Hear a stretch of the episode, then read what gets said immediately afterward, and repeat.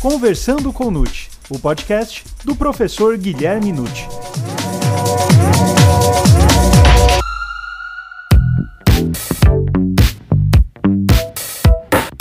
Olá, sejam bem-vindos a mais um episódio do Conversando com o Nute. Você sabe qual é o fundamento constitucional dos direitos infanto-juvenis? Como se pode analisar o princípio da proteção integral? Como avaliar o princípio da absoluta prioridade? Meu nome é Gustavo Rodrigues e essas e outras questões serão respondidas agora, pois está começando o Conversando com o Nute, o podcast do professor Guilherme Nute.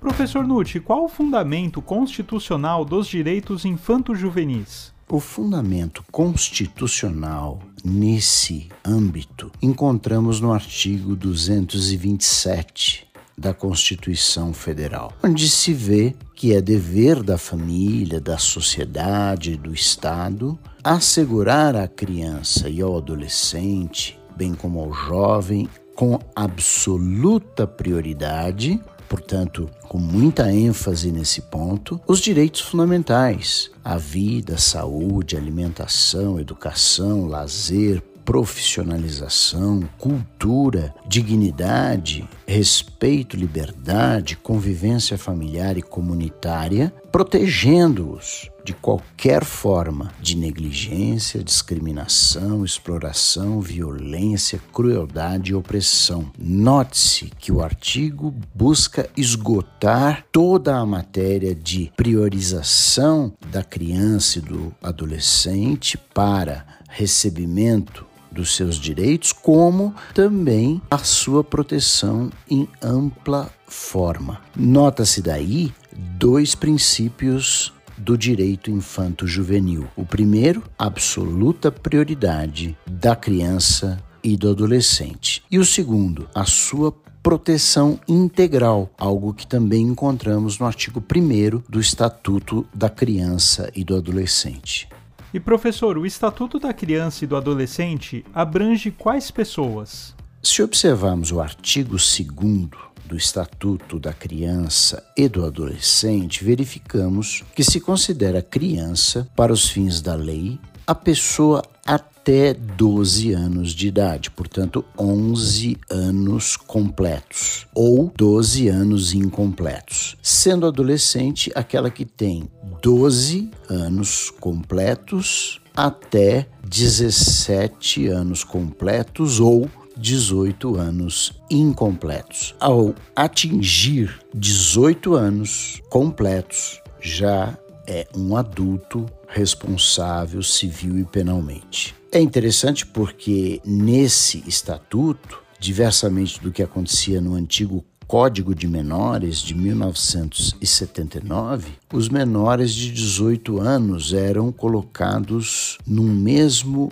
cenário. Não, é? não havia essa diferença entre criança e adolescente, portanto, há um ganho no estatuto. E o que me parece importante é que deveríamos ter unificado esse conceito de criança e adolescente não só para efeito do estatuto, mas para efeito de todo o ordenamento jurídico, porque nós encontramos algumas divergências. Né? Note-se, por exemplo, que no Código Penal, ao falar das agravantes, crime cometido contra criança, não se define quem é criança, não é? Até que idade uma pessoa pode ser considerada criança? O Código Penal não fala. Então, parece-me muito justo que consigamos subsídio do artigo 2 do ECA. Portanto, a criança é a pessoa até os 12 anos incompletos ou 11 anos completos. Mas, por outro lado, se formos observar mais adiante em matéria de relacionamento sexual, consentimento para esse relacionamento, o código menciona que menores de 14 não têm consentimento válido. Então, na verdade, o código mistura nesta hora crianças e adolescentes, porque tem duas faixas de adolescente que não tem consentimento válido, 12 e 13 anos, e todo o universo das crianças que tem menos de 12. Então, penso eu que seria apropriado que a sociedade conseguisse visualizar um conceito uniforme de criança e adolescente para valer em todas as leis. E professor Nutti, como se pode analisar o princípio da proteção integral?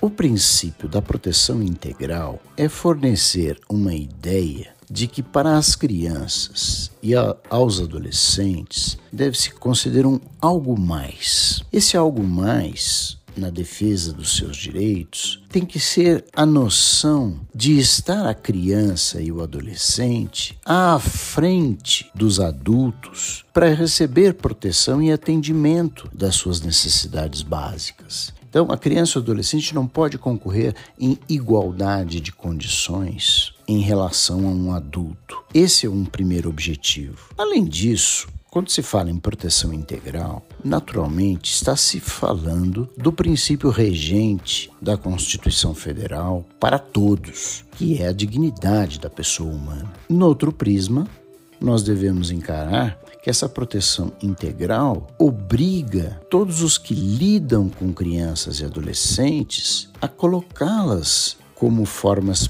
prioritárias de cuidados. E isso vai abranger os pais, os professores, os membros da sociedade e, sobretudo, os agentes do Estado que também deverão fazê-lo. E mais, não vamos esquecer que da proteção integral não se pode deixar de considerar a educação básica, que o artigo 208 da Constituição Federal diz ser obrigatória e gratuita dos 4 aos 17 anos. E, naturalmente, extraímos como subprincípios dessa proteção integral a brevidade, que significaria a razoável duração dos processos que envolvam crianças e adolescentes, a excepcionalidade, que é a aplicação de medidas restritivas a direitos ou liberdade em caráter excepcional, e o respeito ao desenvolvimento do infante e do jovem protegendo-o de situações danosas.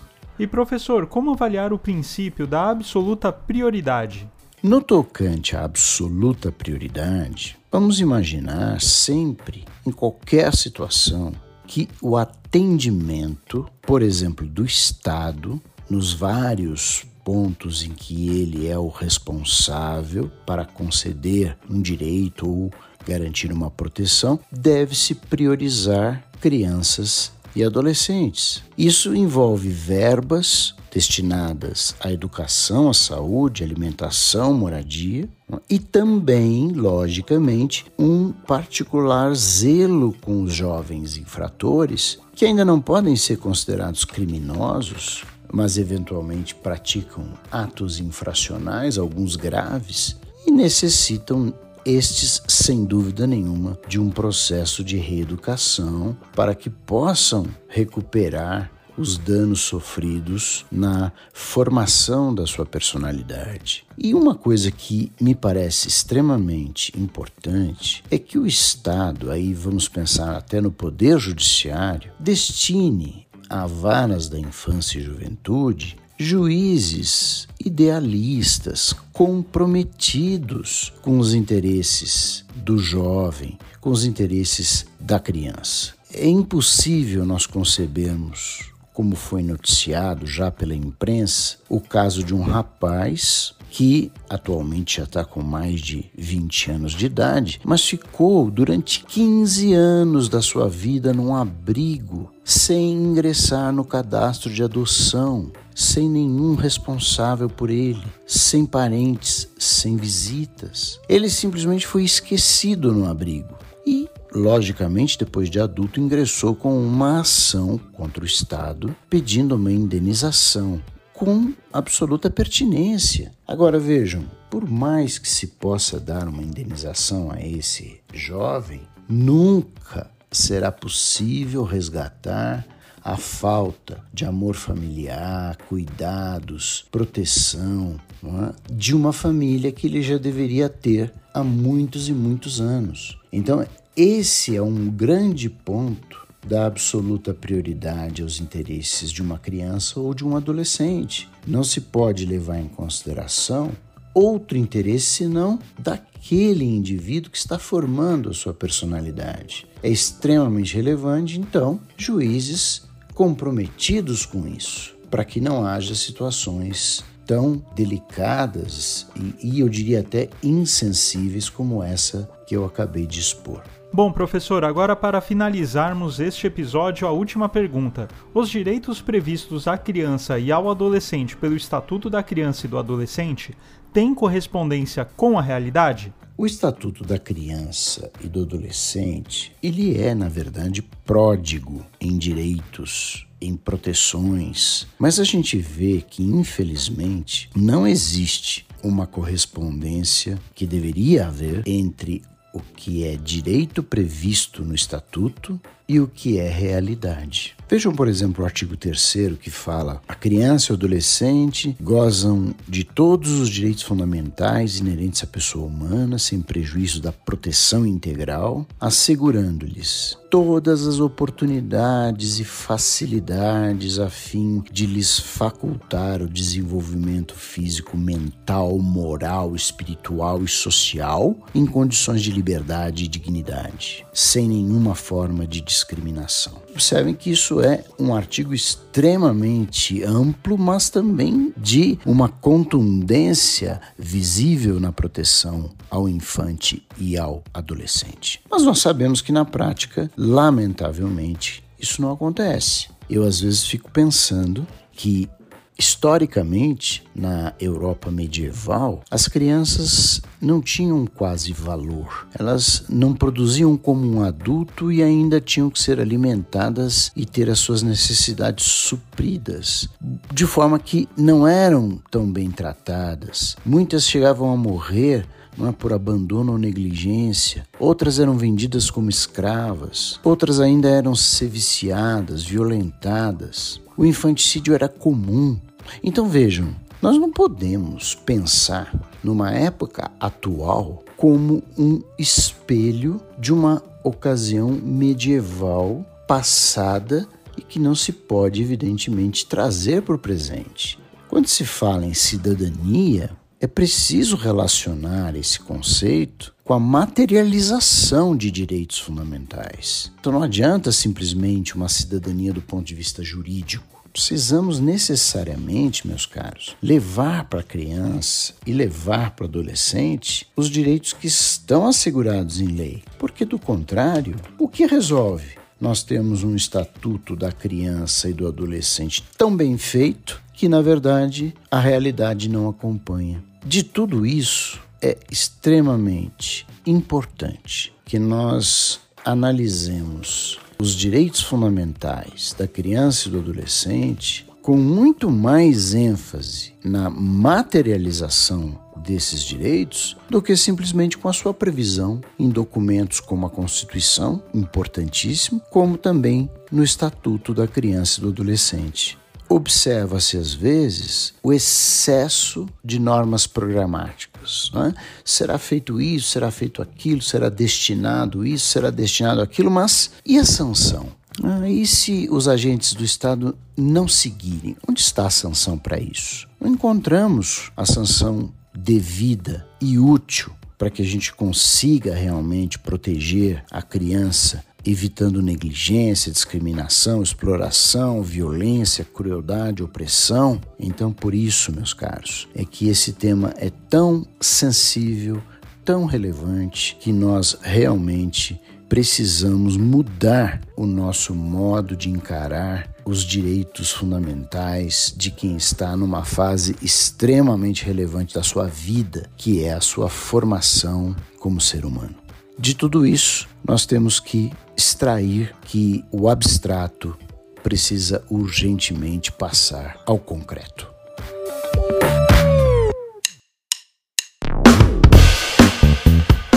E aí, gostou desse episódio? Então divulgue, indique e compartilhe com aqueles seus amigos e colegas que ainda não conhecem os podcasts e podem se interessar pelo tema. E a partir de agora, não estranhe se não achar o podcast do Conversando com Nute toda terça-feira, pois a partir de hoje os episódios serão publicados de forma quinzenal. Então, fique atento até a próxima quinzena para mais um Conversando com Nute. Até mais!